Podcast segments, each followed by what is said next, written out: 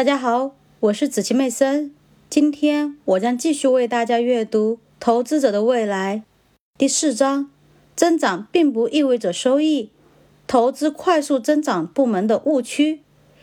第一小节：全球产业分类标准。我们目前使用的部门分类体系诞生于1999年，当时标准普尔和摩根士丹利联合推出了全球产业分类标准 （Global Industrial Classification Standard，GICS）。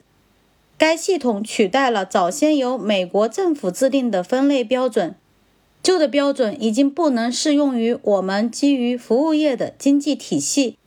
GICS 把美国和世界经济分成十个部门：材料、工业、能源、公用事业、电信服务、非必需消费品、日常消费品、卫生保健、金融以及信息技术。我们按照现行的标准，将标准普尔五百指数的原始公司逐一归类。表一显示了自1957年以来指数中各产业部门的收益率和市场份额变化情况。可以看到，投资某部门的收益率与该部门的扩张或收缩并没有明显的联系。金融和信息技术是扩张幅度最大的两个部门，而他们提供给投资者的回报都很平庸。不仅如此，除了一个部门之外，指数中原始公司的表现都要好过本部门的新公司。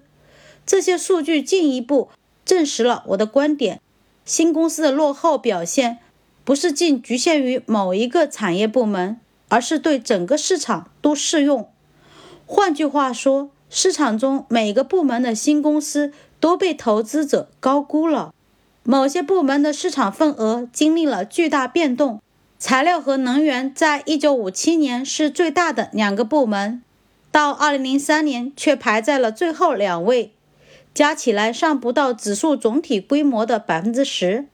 另一方面，1957年最小的三个部门——金融、卫生保健和信息技术——却迅速扩张。今天，这三个部门拥有的市场价值之和已经超过了指数总体市值的一半。图一显示了各部门市场权重随时间变化的情况。我们可以看到，金融部门的比重在1976年出现了跳跃式上升。正如在第二章中提到的，那一年有25家银行和保险公司登上了标准普尔500指数。此外，能源部门在20世纪70年代末。以及科技部门在九十年代末的份额增加也十分显著。记住，市场权重的起伏与投资收益的高低是两回事，尤其在长期中更是如此。就像前面提到的，尽管金融和科技部门在过去半个世纪经历了市场价值的显著上升，但是。他们给投资者带来的回报并不比平均水平更高。